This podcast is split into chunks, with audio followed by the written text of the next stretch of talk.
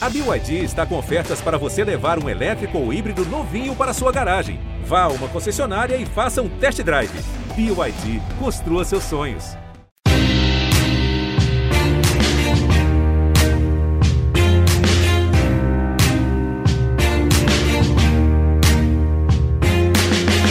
Olá, ouvintes do GE, eu sou Rodrigo Capello e este é o Dinheiro em Jogo. Hoje nós vamos falar sobre o assunto do momento, um momento histórico, diga-se de passagem, a potencial venda da SAF do Bahia para o City Football Group.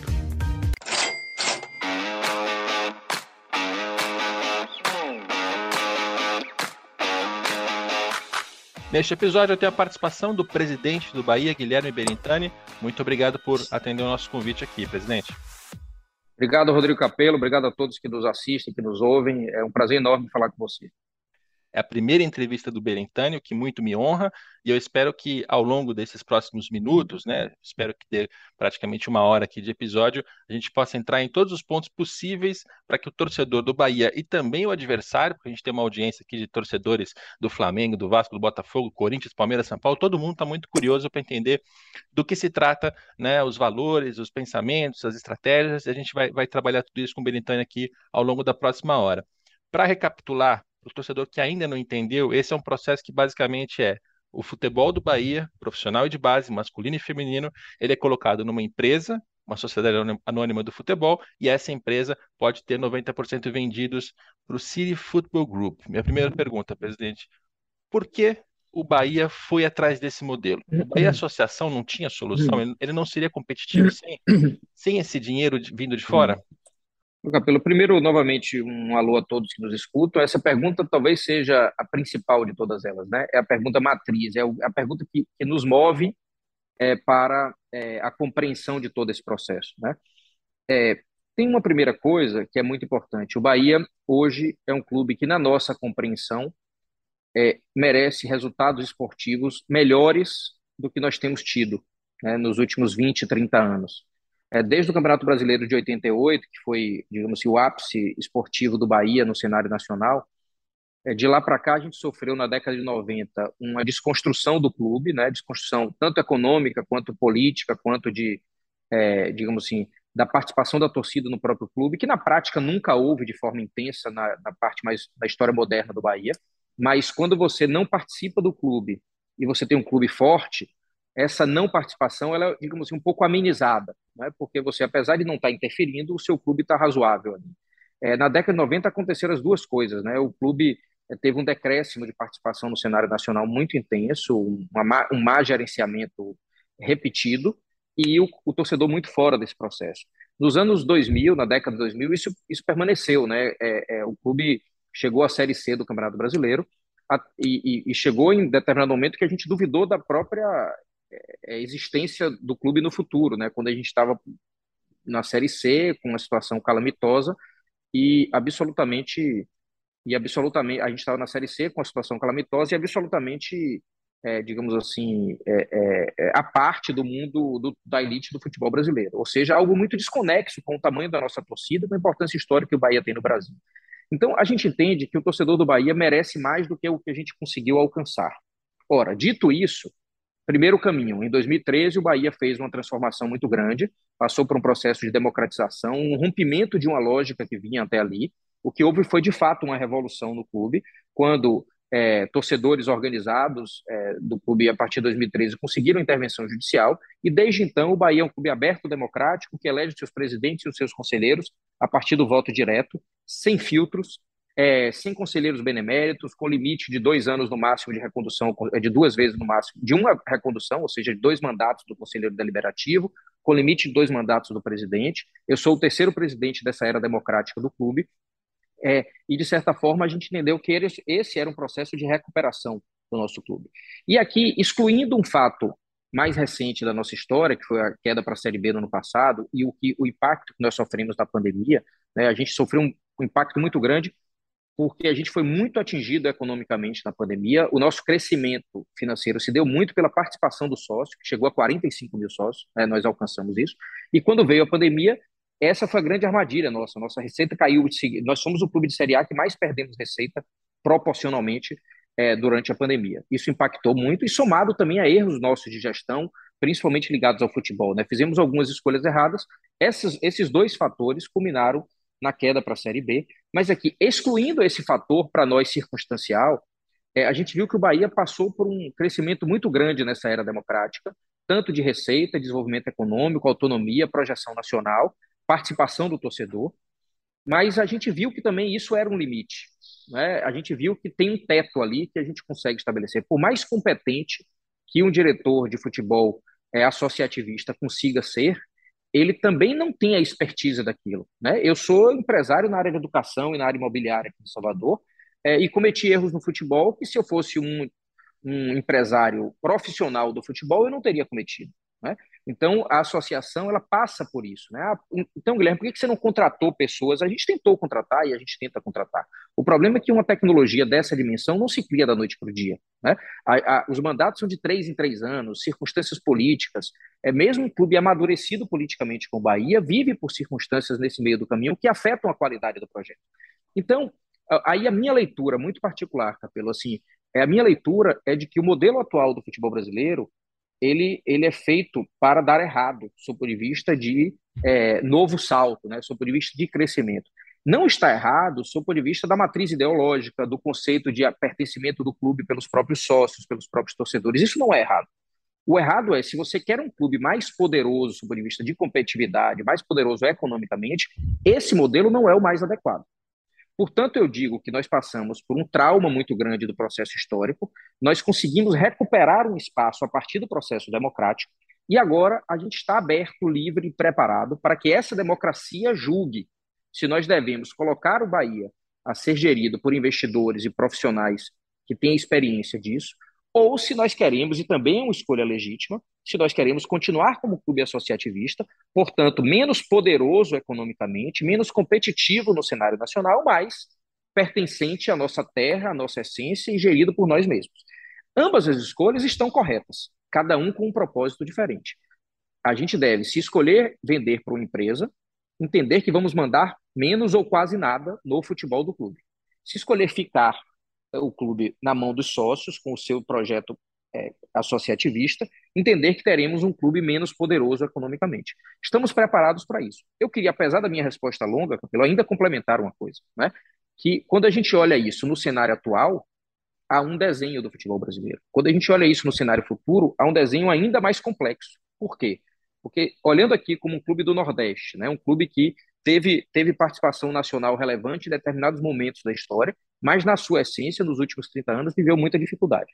Aí a gente tem os chamados G12, né, que a própria imprensa e, e, o público em geral repete muito, os quatro do Rio, os quatro de São Paulo, os dois do Rio Grande do Sul e os dois de Minas, clubes que estão bem poderosos ou bem calçados hoje em uma estrutura econômica, seja de vinda de novos investidores, seja da próprio tamanho da torcida, clubes que estão num patamar que é difícil a gente alcançar. Além disso, a gente tem a chegada do Red Bull Bragantino como SAF, que ocupou uma 13 terceira posição. Além disso, nós temos um trabalho muito competente realizado há mais de 25 anos no Atlético Paranaense, com um projeto que, apesar de ser associativista é, na essência, é, apesar de ser associativista na forma, na essência, ele é um projeto muito parecido de um projeto privado, ou seja, uma gestão contínua, com poucas interrupções, e que começou há 25 anos atrás num projeto que foi muito competente no seu, no seu, no, na sua né? construção do Atlético Paranaense. Então, nós temos aí os Z12 mais Red Bull mais Atlético Paranaense. Já são 14 clubes.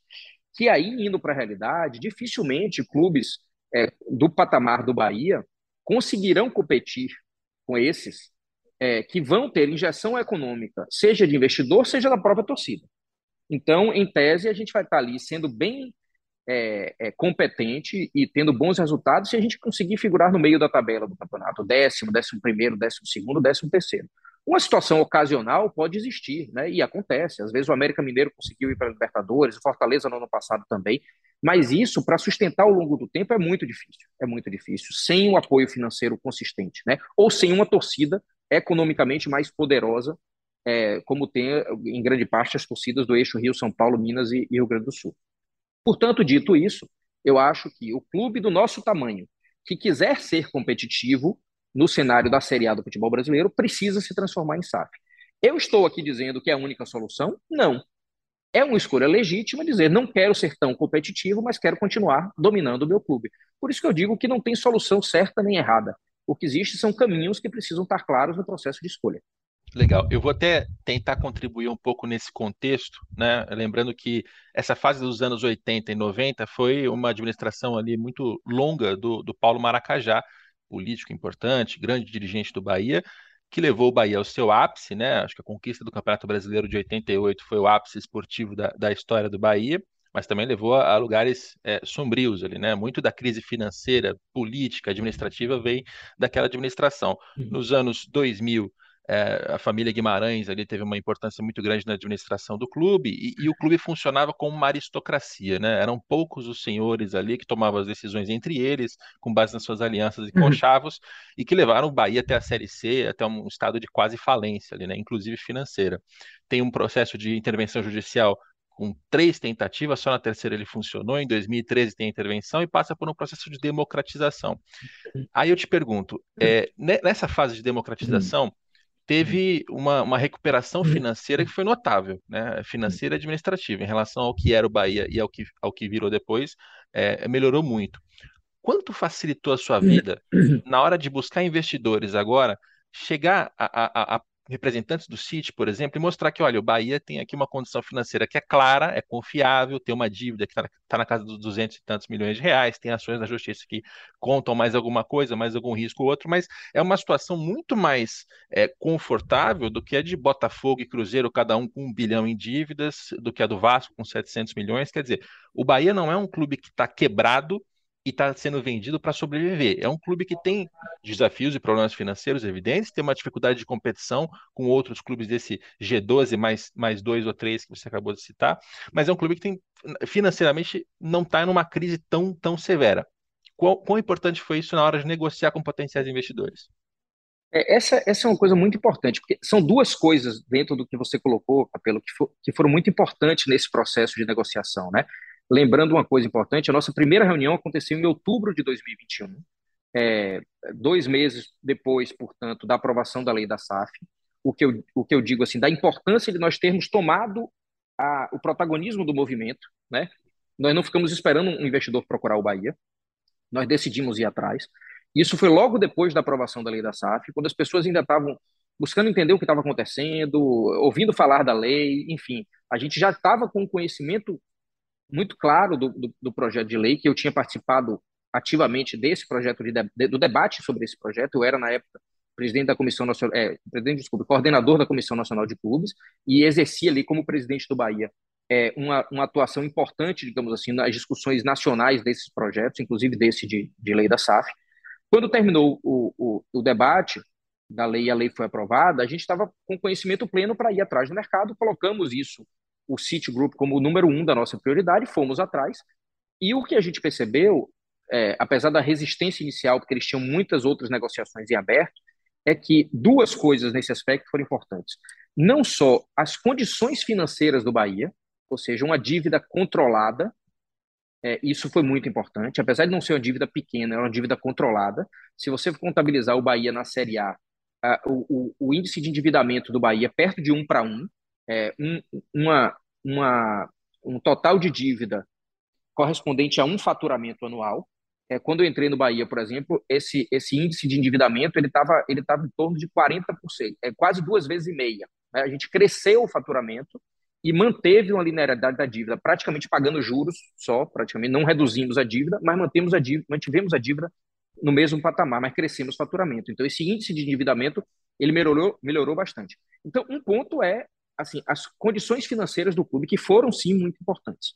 O outro ponto, que eu diria talvez tão importante quanto essa, é a qualidade das informações disponíveis. Né? O Bahia não só tem uma dívida que ela é, ela é conciliável com um negócio dessa dimensão, como nós temos conhecimento pleno sobre a nossa dívida, que pode parecer a mesma coisa, mas não é.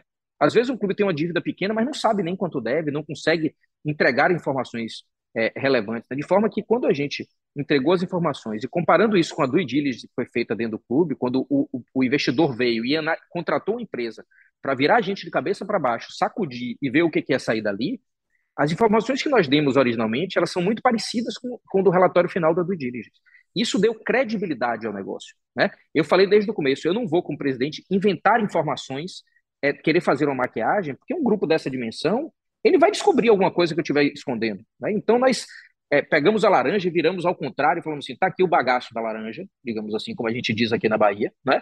É, e, e, e, e, nossos defeitos, nossas qualidades estão colocadas no primeiro momento. Isso deu credibilidade para a negociação e eu diria, portanto, que tanto a, a informa, tanto a condição financeira do Bahia de uma dívida controlada quanto a qualidade das informações foram fundamentais no negócio.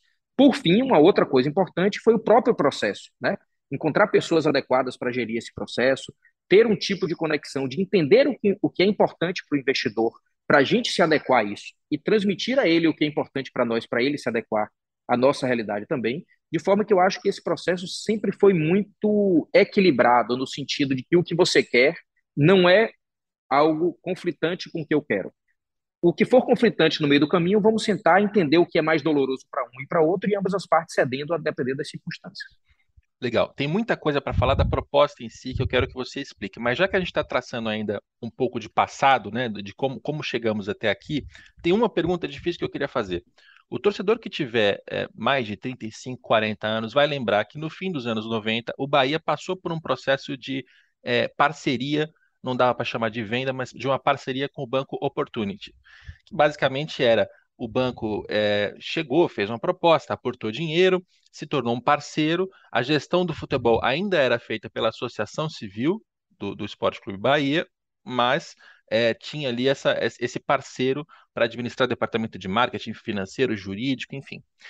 Passados alguns anos, e naquele momento a parte financeira foi muito relevante, que eu lembro que a dívida do Bahia, não tenho balanços da época, mas pelo menos o que relatava a imprensa, a dívida do Bahia supostamente teria sido zerada, né, teria ido a zero. Então, quer dizer, a parte financeira estava saneada, mas em poucos anos aquela parceria desandou.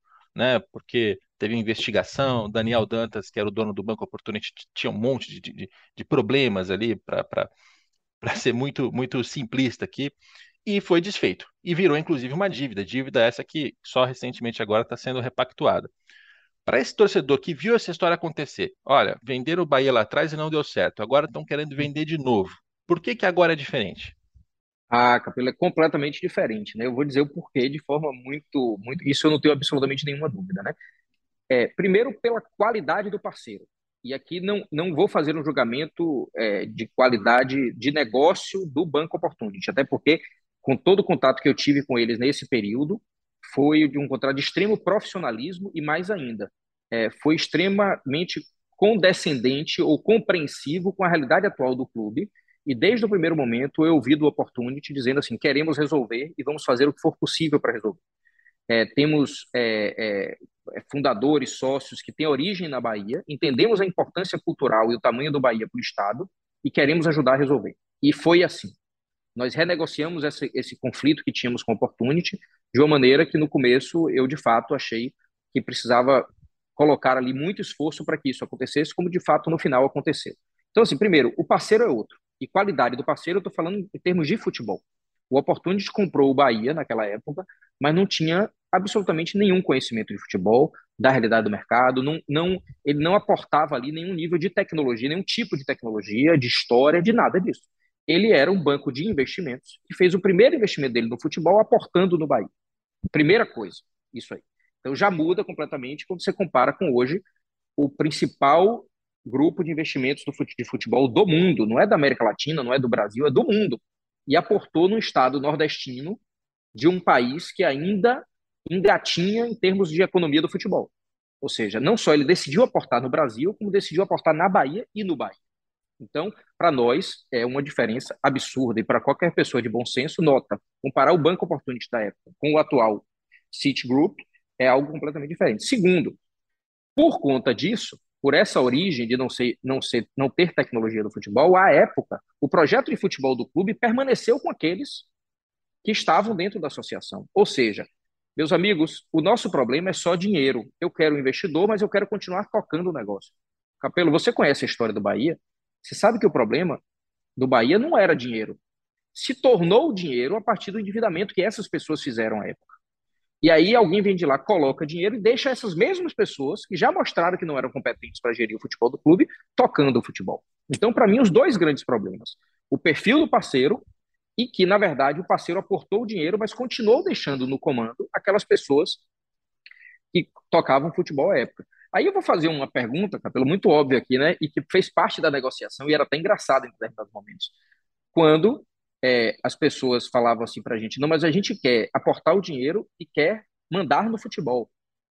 Aí eu falava assim: mas se vocês quisessem só aportar o dinheiro e quisessem que eu continuasse mandando no futebol, eu não ia querer fazer o negócio. Porque não é a minha expertise. Não, não é o que eu sei fazer. Eu desenvolvi minha vida inteira negócios, empreendimentos é, de diversos tipos e constituí meu patrimônio pessoal do zero. Né? Eu, eu, eu sou uma pessoa de classe média daqui de Salvador, filho de professor e de funcionário público. É, eu constituí meu patrimônio. Hoje eu sou um empresário regionalmente, é, localmente pequeno para médio, digamos assim, mas constitui um patrimônio a partir da minha habilidade, mas não foi gerenciando futebol. E eu reconhecer essa minha lacuna, esse meu limite, foi fundamental para dizer assim: eu não quero um parceiro que assine um cheque grande. Eu quero um parceiro que assine um cheque grande e que saiba gerir o futebol. Portanto, num paralelo Banco Opportunity com City Football Group, eu diria que são, é, é, é, são circunstâncias de, de vieses de natureza, de origem completamente diferentes. E são modelos de fato diferentes. É bom o torcedor ter essa, ter essa certeza. Porque na época era uma SA que tinha essa união das duas partes e a associação ainda tinha a, a gestão do departamento de futebol. Agora é diferente. Agora é abrir uma empresa, a associação continua como sócia minoritária, se for aprovado pelo sócio, mas quem vai tomar as decisões todas do futebol, de fato, é, é, é o City Football Group. É, enfim, acho que a gente pode falar um pouco da, da proposta, né, para que o torcedor entenda. Claro, os números já estão na imprensa. Aliás, quanto número errado teve essa história, né, Berintani? Eu fiquei, eu fiquei satisfeito aqui com, com, a minha atuação profissional, porque desde o começo do ano eu vejo que tá, vai sair o Bahia com o City. Legal, estou acompanhando, estou apurando. Aí começa a sair valor, né? Não, vai ser 650 milhões e vai fazer isso, vai fazer aquilo tal. E eu quieto. Ouvi, inclusive, crítica de torcedor, porque teve torcedor que disse para mim que eu estava sendo preconceituoso, que eu não dava a mesma atenção ao Bahia que eu dava aos outros clubes do Sudeste. E, e, e, na verdade era o contrário, era prudência, para que a gente chegasse aos números corretos e, e o torcedor não fosse confundido com essas questões. Então, os números finais. Tem aqui um bilhão numa promessa de investimento, né, que na verdade é investimento e dívida, porque dívida é um pouquinho diferente é, tecnicamente. Mas desse, desse 1 bilhão, 500 milhões para contratar jogadores, 300 milhões para pagar dívidas e 200 milhões para é, categorias de base, infraestrutura e capital de giro. Teve uma fala sua na apresentação de sexta-feira à noite que eu acho que cabe aqui. Esses 200 milhões de base, infraestrutura e giro não são obrigatórios, eles são facultativos? Isso, Cabelo, é bom porque a gente escolheu um caminho para comunicar sobre o projeto. Né? Você vê que eu falei muito pouco sobre o projeto ao longo de todo o processo. Foi um projeto de um ano é, e que, a partir disso, a gente decidiu falar pouco durante o processo para poder falar tudo depois do processo. Então, a nossa escolha é para um processo aberto, transparente, como é a natureza do Bahia. Foi assim que a gente se consolidou. É, e, portanto, a gente lançou o projeto e disse o seguinte: nenhuma pergunta sem resposta. É, o sócio não ficará com nenhuma dúvida sobre o projeto. Qualquer consulta que ela puder fazer na, na época, a época da, da, votação, nós vamos abrir isso para o sócio.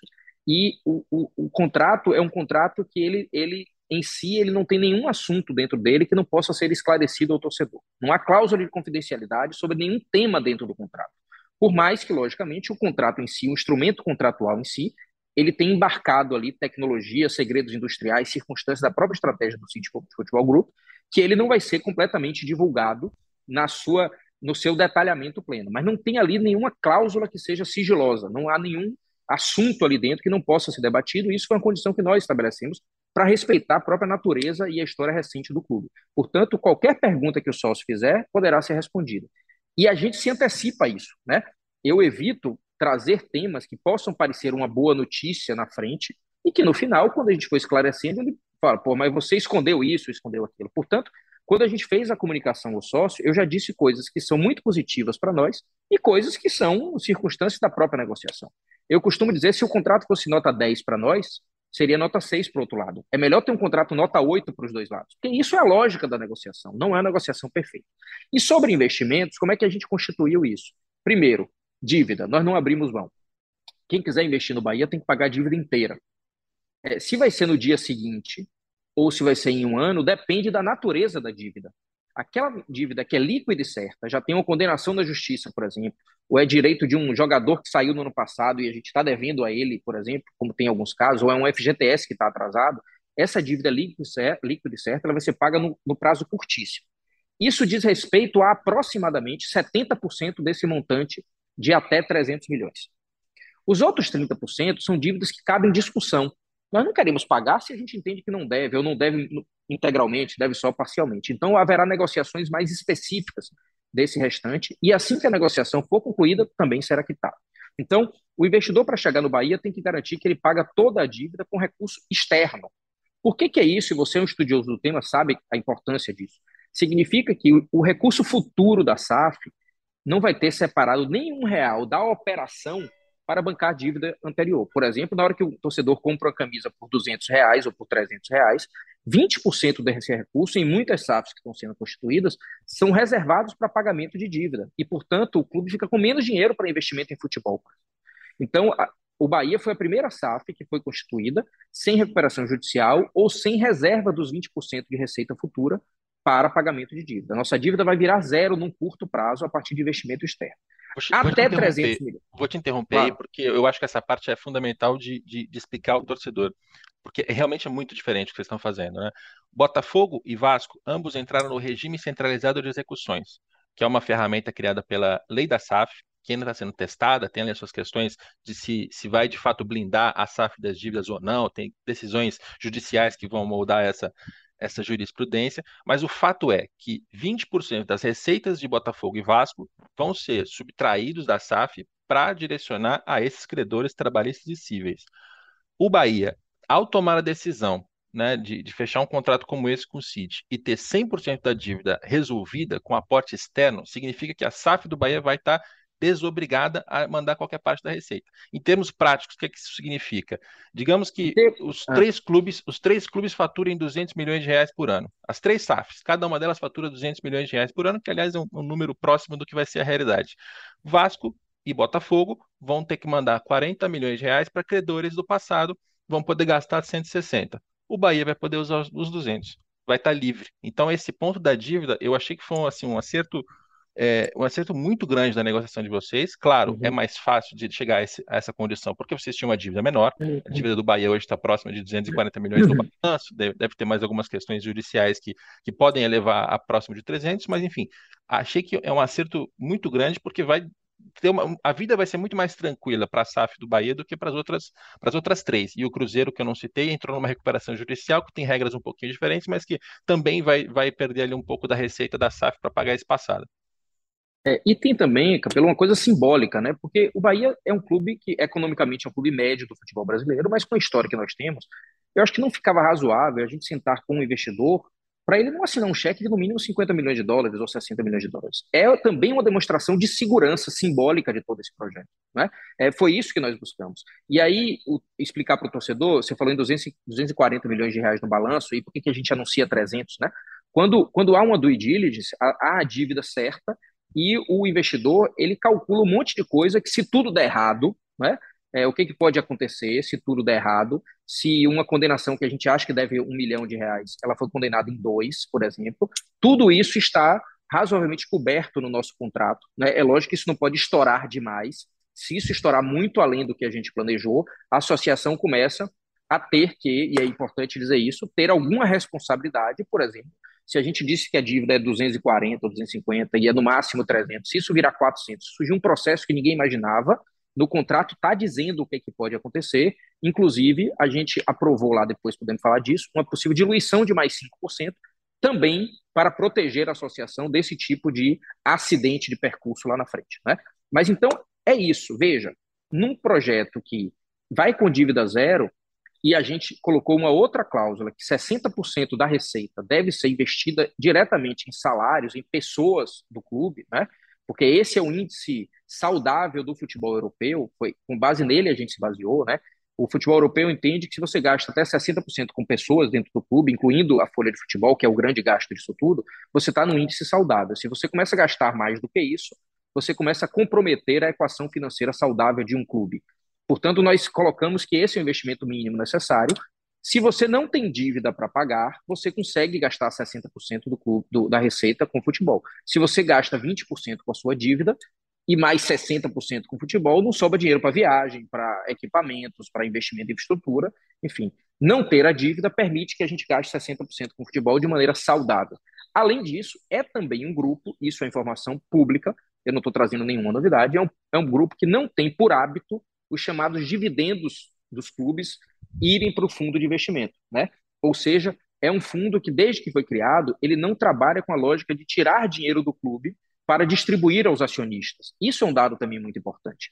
Por quê? Não é que ele está proibido de fazer isso, ele pode fazer isso pelo contrato, pode, mas não é a cultura desse grupo. A cultura é, se tem dividendo, redistribui.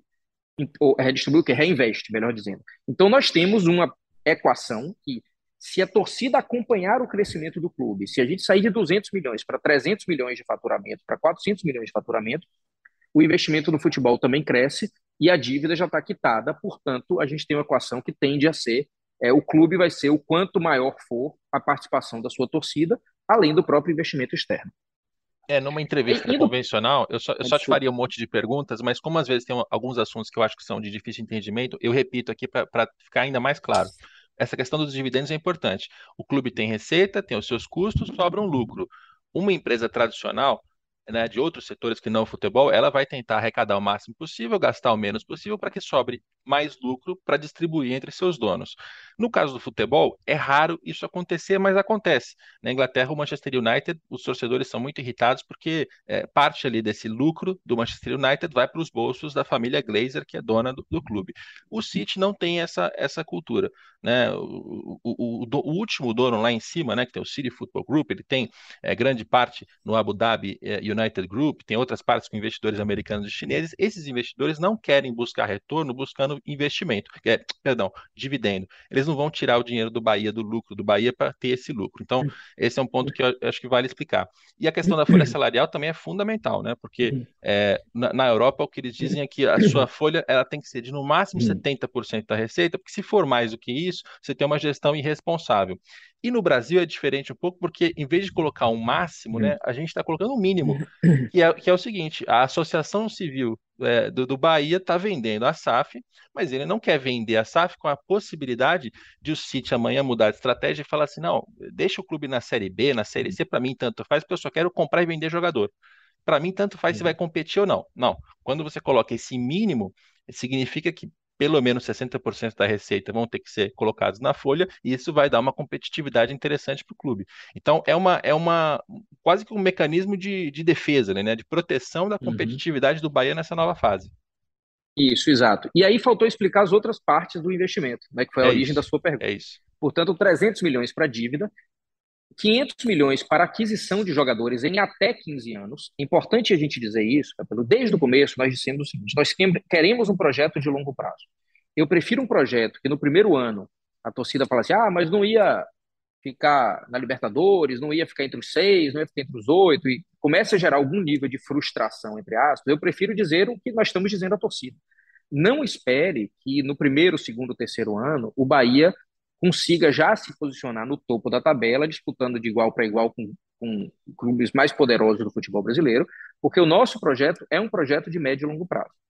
É, a gente está muito claro nisso, porque ele envolve dinheiro, envolve tecnologia. E o dinheiro pode vir rápido, mas tecnologia é algo que vai ser aplicado e construído com o passar do tempo. A gente preferiu um parceiro que invista um dinheiro razoável, mas muita tecnologia, do que um parceiro que venha no curto prazo com muito dinheiro, mas com baixa tecnologia. Então, quando eu falo tecnologia, é todo o know-how, o conhecimento, a expertise, a história que já mostrou no futebol. Então, é um investimento de até 500 milhões em 15 anos, minimamente, né? É um investimento mínimo. Eu tenho assim uma percepção muito clara, e eu não estou falando isso aqui para estimular mais ainda o torcedor, de que esse investimento será razoavelmente maior do que isso. Porque o próprio grupo já vem investindo cifras significativas sem ter um clube no Brasil. É, quando soma a realidade de ter um clube no Brasil, o meu sentimento é de que isso será maior. Né? Mas o que o torcedor tem que pensar para decidir o caminho é que é esse o investimento. E por fim, no meio do caminho, Capelo, foram surgindo várias outras coisas que são muito óbvias para quem cuida do futebol. É, eles visitaram o nosso centro de treinamento e falaram: porra, vamos ali investir um valor razoável no centro de treinamento, é, no curto prazo, para aumentar o número de campos, melhorar o nível dos equipamentos. Isso vai, eu estou dando um exemplo aqui, né? Isso vai lá a 5 milhões de dólares, ou 20, 25 milhões de reais. Eu falo, ok, mas isso fica à parte. Não entra nem para dívida, nem entra para reduzir o investimento no futebol. Então vamos contabilizando aqui. E aí a gente fez um business plan que, que, que mostra justamente o que, que nós pretendemos investir nos próximos anos. Isso deu um número lá equivalente a 200 milhões, mas no nosso acordo isso não é uma cláusula obrigatória. Quer dizer, isso, se não houver esse investimento, não há nenhuma punição ao grupo. Portanto, a comunicação é: ele é obrigado a investir 800 milhões de reais, sendo 300 da, até 300 da dívida e no mínimo 500 para futebol ao longo de 15 anos. E ele deverá investir no mínimo 200 milhões, porque é óbvio que para capital de giro, para conseguir ter melhoria de equipamentos, alguns investimentos que pretende fazer também eventualmente no próprio estádio, por exemplo, é, isso vai ser necessário. Mas a gente combinou no bom senso que é razoável que, se não for feito, isso não é uma cláusula que caiba punição, não é uma cláusula que, se ela não for feita, vai significar um descumprimento do contrato. Não.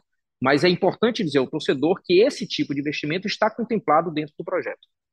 Aí o torcedor ele pode pegar esses 500 milhões e fazer uma conta básica, dividir por 15, vai chegar a um valor pequeno ano a ano.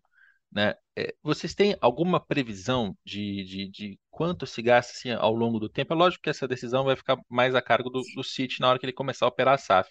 Mas dá para esperar esse investimento assim dentro de cinco anos? Ou realmente vai ser uma coisa de espaçada ao longo do tempo? O que, que, que foi acordado?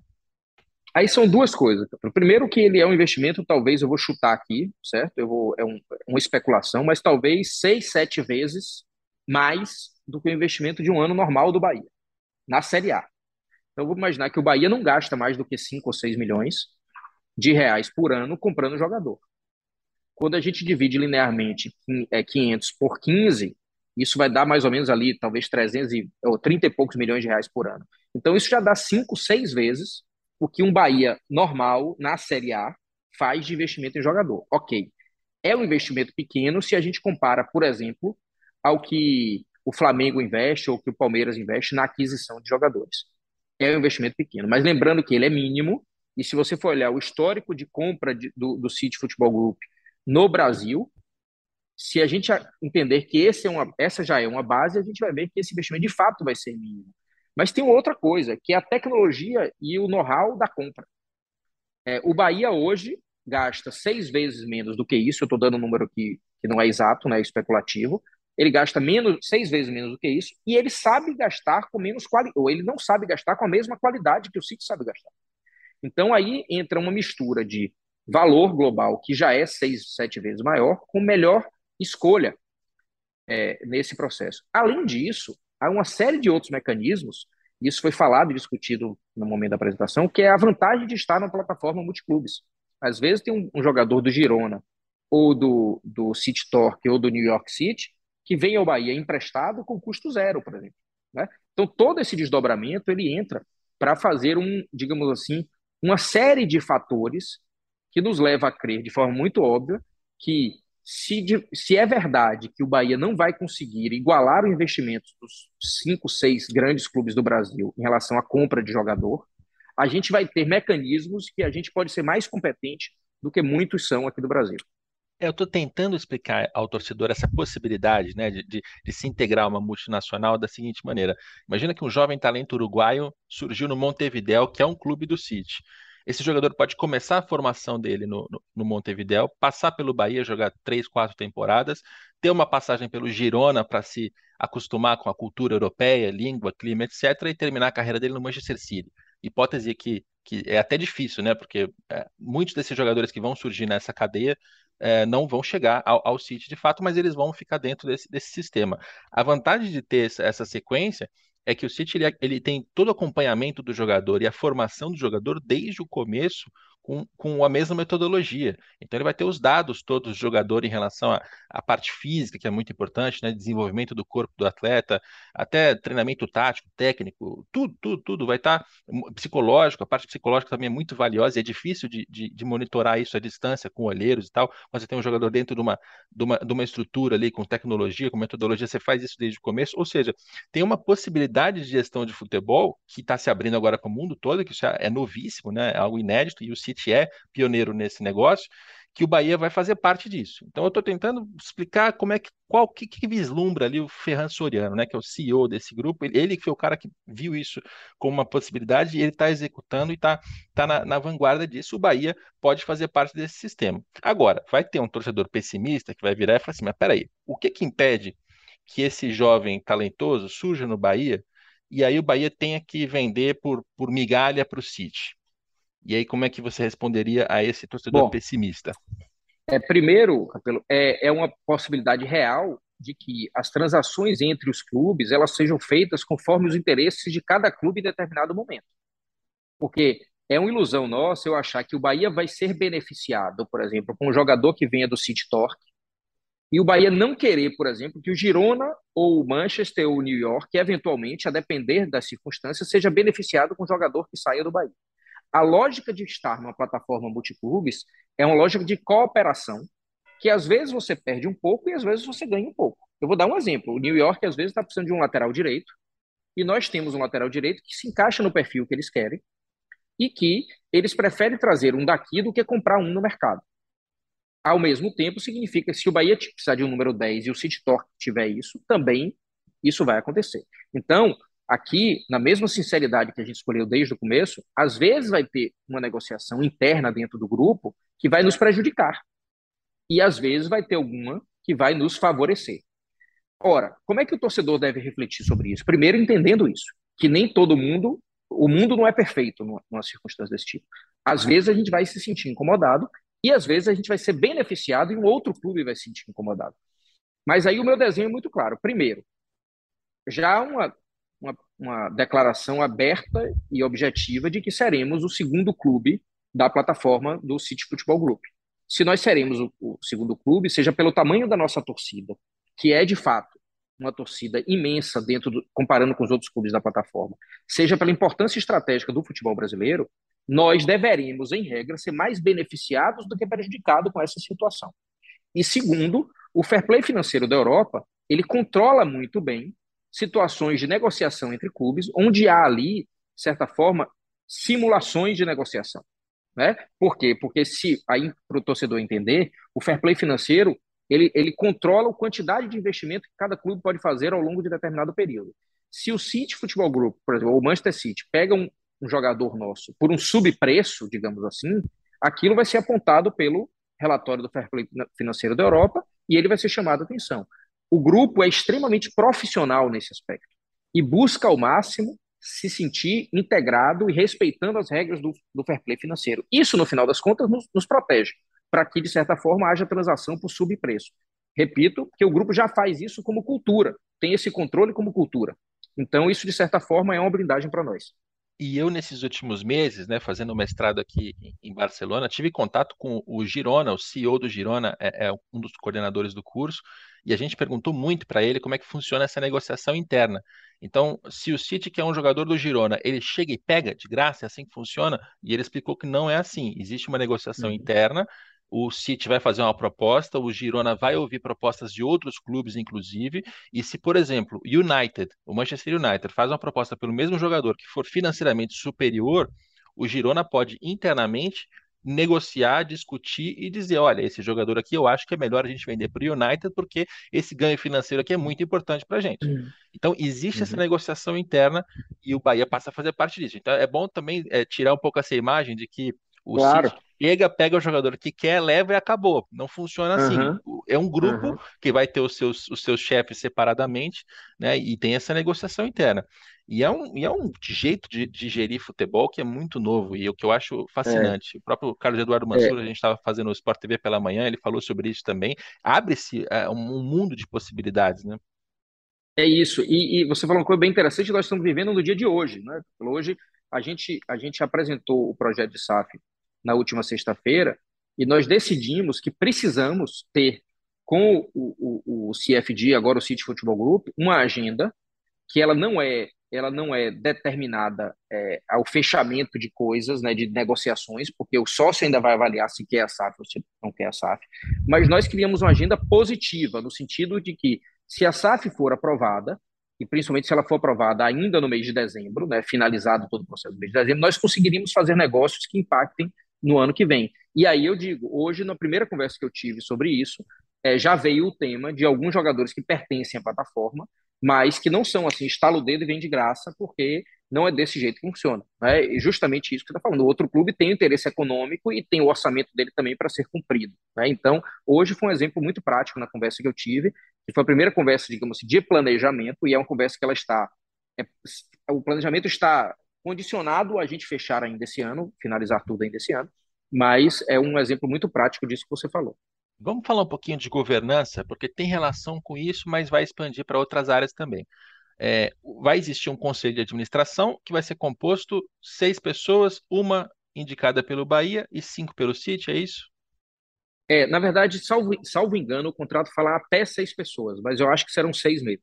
Né? Legal. Aqui, uma ressalva, pelo que eu me lembro, a gente diz até seis, mas devem ser seis. E uma, uma do Bahia e cinco do, do, do investidor, né, do City Futebol Group. Vai haver também Isso. um conselho fiscal? Conselho fiscal, no qual também nós temos um representante, né? E aí um objetivo importante, né? O que é, que é o papel da associação nessa história, caso a gente aprove a SAF? O verdadeiro papel, primeiro, sob vista do mérito, do conteúdo, é desenvolver outros esportes. Né? O Bahia não tem essa cultura hoje, mas a gente tem aqui na Bahia, por exemplo, uma história muito recente, muito não tão recente, mas muito vitoriosa em relação a, a por exemplo, a natação de, de águas abertas. Né? Nós temos a, a, a Bahia de Todos os Santos aqui, e nós hoje temos campeã olímpica é, é, de, de natação é, em águas abertas, por exemplo, é baiana, é torcedora do clube, inclusive. Então a gente tem aqui uma tradição. O Bahia pode, por exemplo, decidir investir em águas, é, em natação de águas abertas, em, em, em boxe também, que é uma tradição aqui da cidade. Isso tudo é para discussão futura, né? Mas por que, que eu estou dizendo isso? Porque esse vai ser um grande objetivo da associação. Mas o outro grande objetivo em relação ao futebol é o investimento na, no acompanhamento do contrato entender que se aquele contrato está acompanhando de forma correta sendo, sendo executado de forma correta. Por exemplo, nós reservamos no orçamento da associação um valor anual para a contratação de uma consultoria para atestar o, o acompanhamento do contrato, né? Porque às vezes tem um presidente que não tem essa experiência de acompanhar um contrato, de validar se está certo. Nós reservamos orçamento para isso.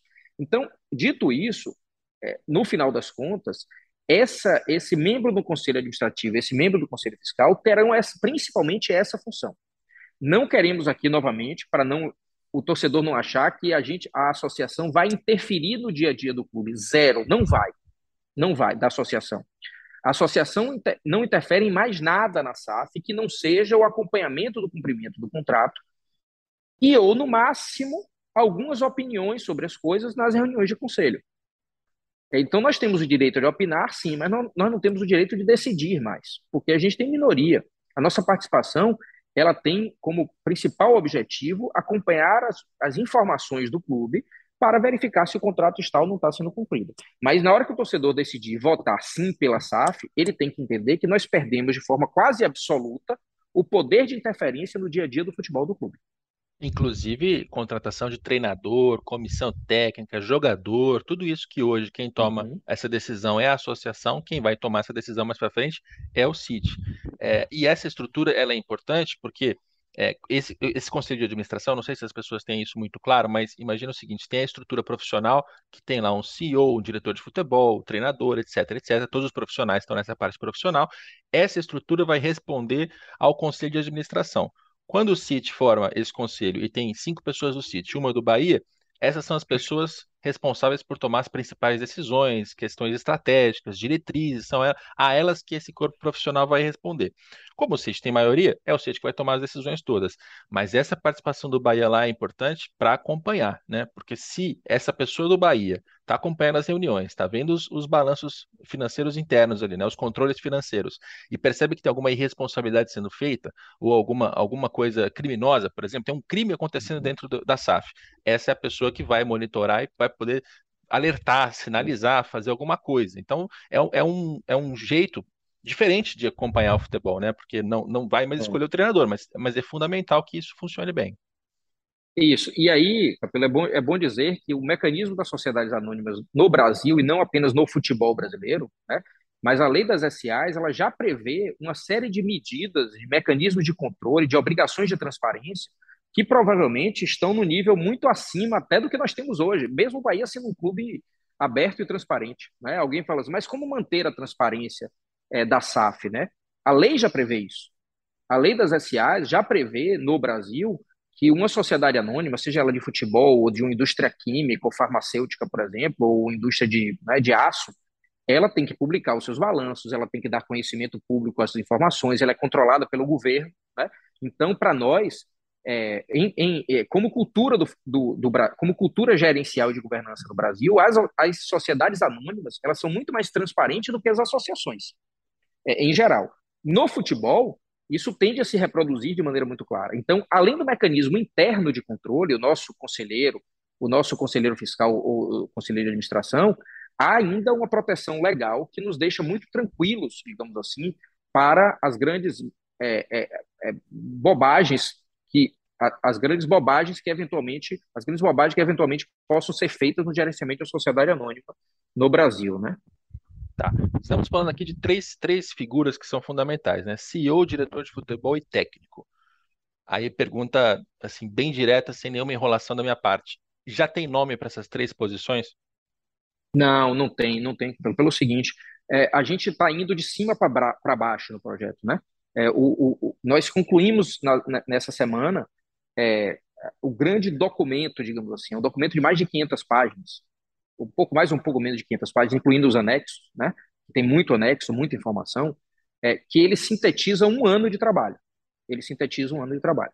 É, o que há em relação a, a, a, ao comando de futebol é o entendimento de que, é, concluída essa etapa, nós precisamos começar a pensar nisso.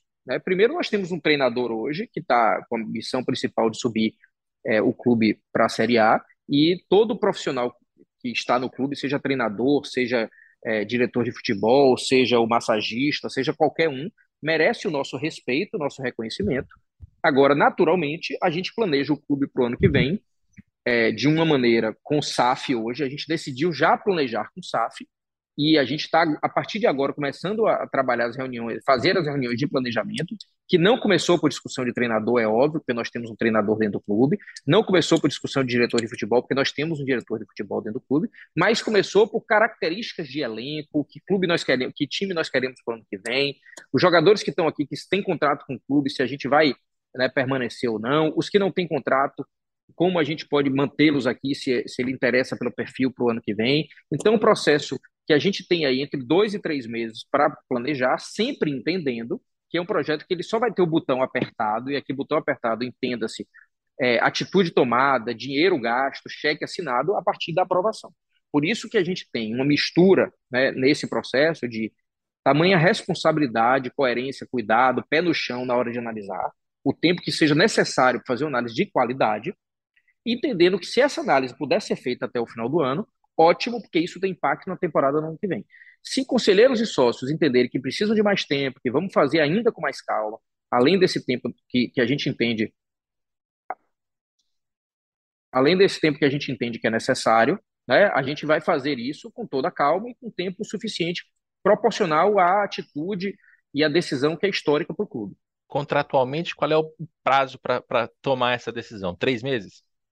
Não, contratualmente nós temos nove meses para fechar todo o projeto. É o que se chama do closing, que é, é todos os, os procedimentos para finalizar uma SAF, que está longe de ser apenas encerrado numa Assembleia Geral de Sócios, que o sócio diga assim. Após a Assembleia Geral, tem uma série de procedimentos que vai desde transferência de patrimônio, registro dos documentos em juntas comerciais, em órgãos públicos do governo, é, controles, é, transferências de contrato de, de funcionários da associação para a SAF, enfim, tem uma série de procedimentos burocráticos que, no total, devem durar nove meses, e na nossa conta, o pós-assembleia dura em torno de seis meses. Então, por isso que a gente entende que um prazo razoável é que esse processo agora ele dure até três meses, e ele se encerraria no meio de dezembro, mais ou menos. Mas, repito, a nossa prioridade não é correr simplesmente para projetar a temporada no que vem. A nossa prioridade é que toda a cautela que nós tivemos até aqui, que durou um ano nós, com nossa negociação, ela também seja entendida a partir daqui. O conselheiro e a conselheira do clube, o sócio e a sócia do clube, têm todo o direito de analisar isso com a calma necessária. Por isso que nós vamos exagerar na transparência das informações, respondendo perguntas, trazendo os questionamentos à, à, à flor da pele, digamos assim, mesmo que algumas notícias que a gente tenha para dar não sejam aquelas notícias que o torcedor quer ouvir. Como, por exemplo, vamos lá, nós não vamos ter é, um, um, um, um, investimento dos 200 milhões lá em capital de giro e em patrimônio, que é obrigatório. Né? Se o, o CIT eventualmente não investir, não tem penalização para isso. Eu podia esconder um pouco essa informação né? e ficar ali com o glamour de um bilhão de reais dizendo que aquilo era obrigatório. Eu, de fato, acho que o investimento vai ser razoavelmente superior a esse um bilhão, mas o que é obrigação é de 800 milhões. Esse dever de clareza que nós temos com o torcedor é fundamental para que o debate seja maduro, profundo e o mais célere possível, sem pressa. Maravilha. Eu queria que você é, contasse um pouco da construção dessa proposta, até em termos de pessoas. Quando, é, e a gente está se acostumando com isso agora no mercado brasileiro, quando tem uma negociação, você tem é, um lado né? Você tem assessores no buy side, que é o lado de quem está comprando, você tem assessores no lado do sell side, o lado de quem está vendendo. Para puxar exemplo de Botafogo, por exemplo, tinha a XP Investimentos do lado do Botafogo e tinha a Matix Capital trazendo o John Textor. Então você tem uhum. partes desse mercado que se juntam ali para assessorar essa negociação. No caso do Bahia, quem uhum. assessorou, quem intermediou, qual era o seu o seu, o seu assessor no, buy, no sell side, né? Que vocês estão do lado de quem Bom, vende. Vamos lá, foi bem interessante porque foi um, um, uma estrutura um pouco atípica, Capelo. Primeiro, porque nós decidimos, após a aprovação da lei da SAF, nós decidimos procurar o investidor. É, nós não ficamos esperando o investidor bater na nossa porta pela grandeza do Bahia e dizer escolhi o Bahia.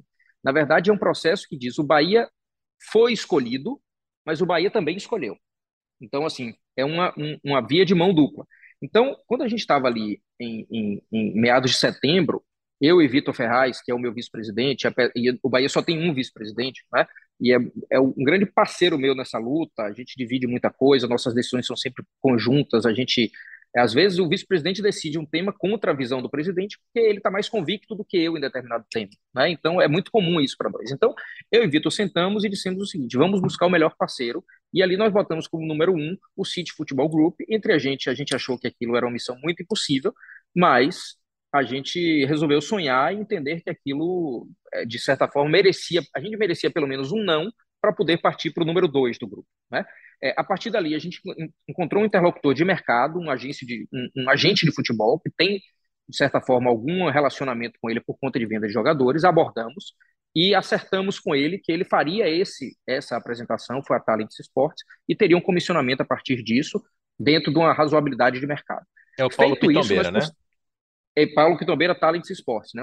Ele tem alguns jogadores, tinha alguns jogadores aqui com a gente, a gente Gabriel Jesus e e de certa forma ele fez essa primeira conversa, essa interlocução, está sendo remunerado por isso dentro de uma coisa absolutamente equilibrada dentro do mercado, né? Dentro da razoabilidade, com transparência, com tudo tudo bem alinhado, digamos assim, como a gente procura fazer tudo. A partir daí nós tivemos o primeiro contato e conseguimos esse acesso, né? O que é normal dentro do futebol, com o primeiro o primeiro feedback, digamos assim, de é, de certa forma, não grande interesse. Né? Não havia ali no Grupo City um interesse muito grande, porque eles já estavam com avanços é, é de, outra, é, de outra esfera, já tinham outros tipos de negociação, e a gente conseguiu, sim, é, avançar nesse tema e convencer e mostrar que os números do Bahia eram números acessíveis, transparentes, com qualidade das informações, e sim conseguimos avançar, digamos assim, para em novembro ter uma primeira conversa mais formal com o City, e mostrar de forma mais ampla a qualidade do trabalho que nós tínhamos para desenvolver aqui. Né? A partir dali, a gente viu que a brincadeira estava virando um pouco verdade e tivemos aqui um sócio do clube, né, Marcelo Moraes, que se colocou à disposição pela experiência que ele tinha em negociação de nos auxiliar e a partir dali fizemos um trio, né, eu, Vitor e Marcelo, o Marcelo também com experiência em venda de empresas, em negociação muito grande. Eu já tinha vendido duas empresas na minha vida, né? lógico, coisas muito menores do que isso. E montamos, eu, Vitor e Marcelo, um trio que começou a conduzir o trabalho. Optamos naquele momento por não contratar um advisor, né? não contratar alguém que tivesse, digamos assim, essa característica de interlocução do mercado. Primeiro, porque a gente precisava no começo, era um contato, né? era uma porta, né? um primeiro, uma primeira interlocução de informação de, de apresentação, digamos assim, e que a gente entendeu que isso, além de talvez custar um valor é, que a gente entendia como desnecessário naquele momento, a gente tinha uma tecnologia dentro do clube capaz de fazer esse projeto. Então, a gente, de fato, reuniu internamente, contratamos um escritório de advocacia é, é, de São Paulo, né, mas que tinha um baiano no seu hall de sócios, um baiano e torcedor do Bahia. Para a gente, esse também foi um movimento importante. Então, a gente reuniu desde é, é, pessoas internas e agentes externos que conseguiram formar uma equipe capaz de estruturar da melhor forma possível todo o projeto. Então, escritório de advocacia, equipe interna, toda a nossa equipe financeira, contratamos um parecer importante de, de César Grafietti, que é um, uma referência que a gente tem no tema, para entender o valuation do negócio. Então, antes de entender quanto preço, qual o preço do negócio, não é o preço que a gente quer, é o preço que o mercado diz que é. E a partir daí a gente conseguiu desenvolver uma estratégia que foi, de certa forma, incomum, né? foi incomum, mas foi muito bem exitosa em todo esse processo. Legal. O Grafietti está na consultoria Convocados. Acho que foi por meio dessa, dessa empresa que vocês trabalharam, Isso, né? Isso, exatamente. Contratamos a Convocados, né? Nosso primeiro contato foi com o Grafietti, mas a, a, a consultoria que envolveu várias pessoas importantes, né? Ele tem um time brilhante e, e essa contratação desse parecer foi importante para nós, para a gente ter uma referência. Porque qual é o problema de negócio, muitas vezes, Capelo? Assim, são negócios que a gente não sabe é, se o preço final é justo ou é injusto, se a estratégia está correta ou se está correta, porque às vezes o negócio não é fechado, porque o dono acha que ele vale muito, o comprador acha que vale pouco, e fica naquela guerra subjetiva. Quando a gente contrata um parecer e fala assim, de fato, quanto vale o nosso negócio, a gente consegue saber se no final nós estamos conduzindo para fazer um bom negócio ou um mau negócio. Então, a consultoria Convocados fez um trabalho muito importante para nós. Foi um trabalho logo no começo, quando ainda era um sonho, lá em janeiro, fevereiro, e a gente foi pontuando, portanto, é, várias pessoas e empresas que cada um da sua forma conseguiu desenvolver um projeto que no final das contas eu entendo como um projeto muito maduro. Se isso é melhor ou pior do que contratar um advisor, é, é, digamos assim, um banco de investimentos para orientar o projeto e para dar consultoria, eu não sei. Eu acho que cada projeto tem sua característica. A gente aqui estava preparado para fazer um projeto de uma maneira um pouco mais construtiva, com, com cada um dando, é, digamos assim, a sua contribuição na medida do que é o seu know-how. Né? É, a gente precisou de um interlocutor para fazer a interlocução, e não mais do que isso. A gente precisou de um consultor de valuation e de análise para fazer aquilo. A gente precisou de um, de um interlocutor como Marcelo Moraes, com esse, esse, esse, essa pessoa independente, inclusive não foi remunerado por isso, é, como sócio do clube, ele decidiu fazer isso gratuitamente. Ele, a gente precisou disso para conduzir as negociações. Né? Então, foi um trabalho um pouco mais, é, digamos assim, atípico, mas no final das contas deu certo. O escritório de advocacia dá para abrir qual é? É sim, é o, é o, o SESCOM, é o SESCOM, é, eu não sei exatamente o nome completo, mas é conhecido no mercado como escritório da SESCOM, né? SESCOM Barrier, salvo engano, que tem é, Gabriel Sejo, é, foi a pessoa que, que a gente contactou no começo, é um, um advogado muito, muito respeitado no Brasil na área de fusões e aquisições, e por acaso sócio do clube, alguém que ama o Bahia e conseguiu conduzir uma negociação por meio do escritório do SESCOM, é, com toda a sua equipe, uma equipe muito competente, né, é, e fez uma conduzir uma negociação que foi, em termos jurídicos, muito estruturado, muito preparado, e que tinha ali uma preocupação especial com o nosso clube, né, Capelo? Porque é importante, assim, a negociação, ela, ela, ela tem um grau de subjetividade em muitos termos ali, é, que precisa ter alguém que sinta o seguinte, se der errado, eu vou perder o clube da minha vida também. Eu vou estar fazendo um, um mau negócio para o meu clube.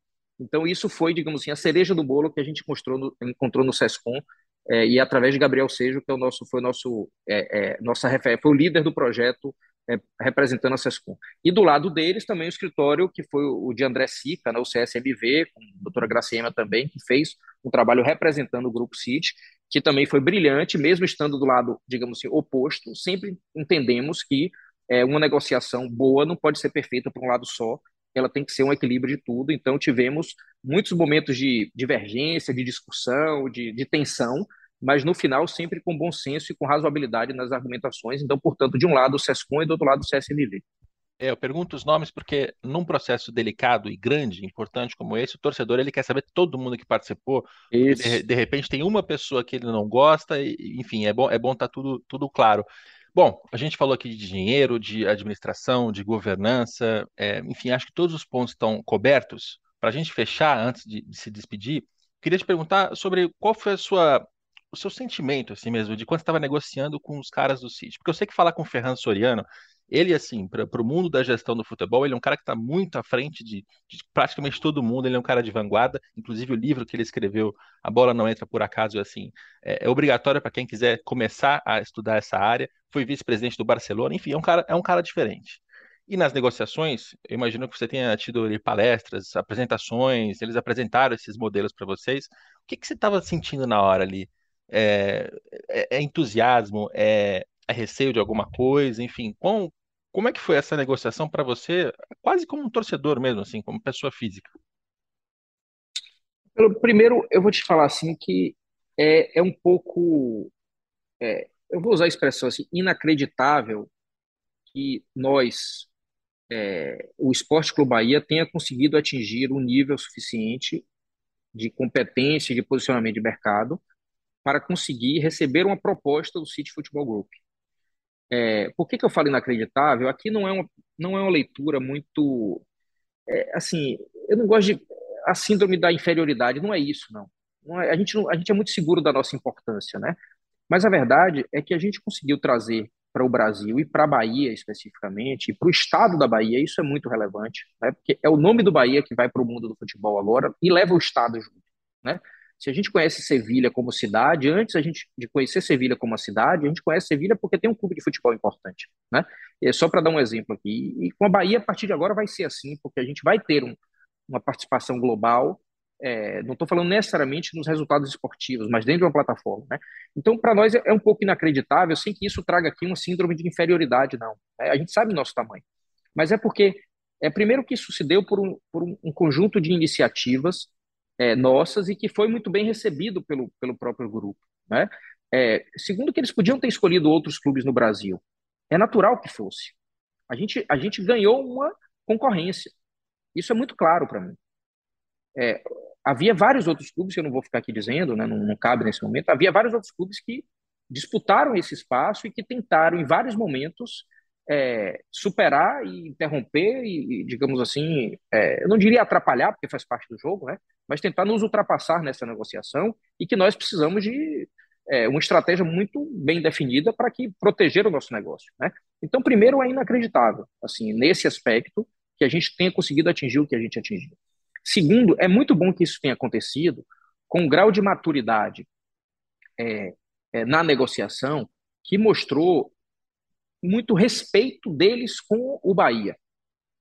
É, porque, em geral, a gente tem é, o posicionamento de pessoas de outros países, estrangeiros, que veem o Brasil né, com um olhar um pouco mais preconceituoso, de um posicionamento um pouco mais de superioridade. É, eu, em todo o tempo, quando tive, seja em Manchester para conversar é, com o próprio Ferran, seja de todas as vezes que eu, eu, eu tratei com ele por telefone, é, e com todos os membros do grupo, um respeito assim é, que eu de fato não esperava.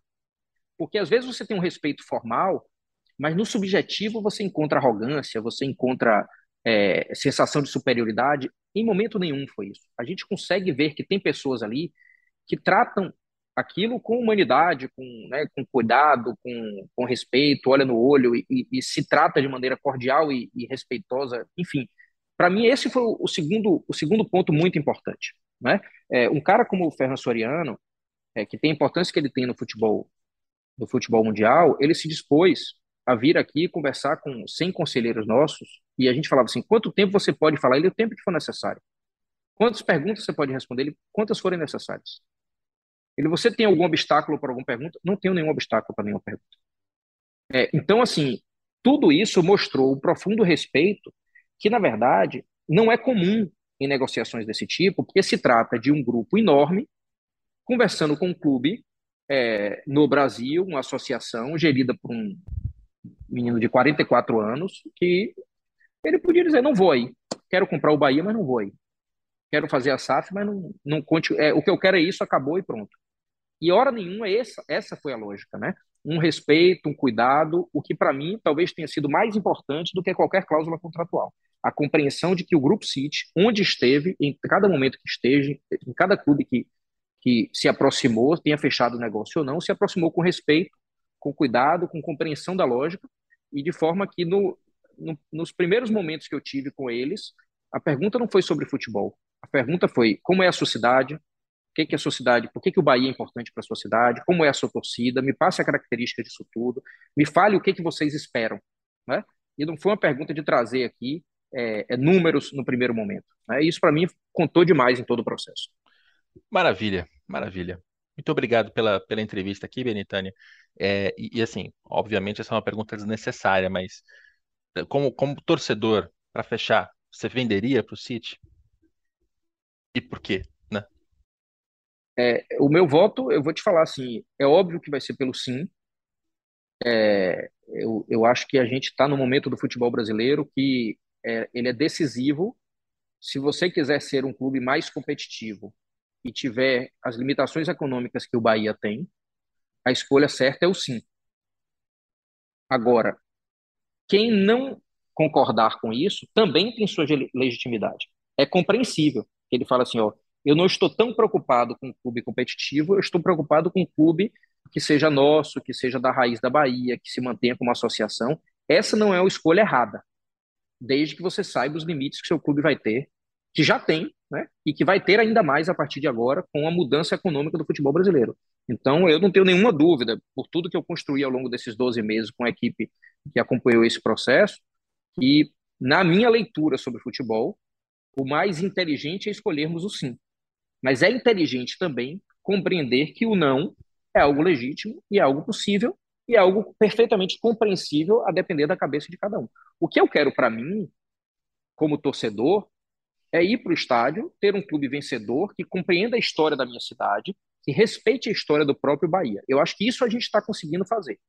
Agora, eu prefiro um clube vencedor em campo e que eu não necessariamente tome as decisões, do que ter um clube menos vencedor em campo e que eu esteja aqui sentado na cadeira tomando todas as decisões e centralizando o poder em mim. Não é isso que a gente é, é, quis construir quando a gente pensou num projeto como esse. Muito bem. Obrigado pela entrevista. Obrigado, um abraço. Maravilha, esse é o nosso dinheiro em jogo e eu espero também estar contribuindo nesse processo de, de, esclarecimento de como funcionam as coisas, questões financeiras, administrativas, até políticas também. Estou tentando fazer a minha parte aqui e pela quarta vez no ano, né? Porque já passamos por isso com o Botafogo, com o Cruzeiro, com o Vasco, agora mais uma grande torcida do futebol brasileiro que vai tomar a decisão de vender ou não a sua SAF, dessa vez para um grupo estrangeiro que, é, sem, sem muita dúvida, é o maior grupo de, de futebol do mundo. Esse podcast podcast tem a coordenação do André Amaral e do Rafael Barros. A gente volta na próxima segunda-feira com mais um Dinheiro em Jogo.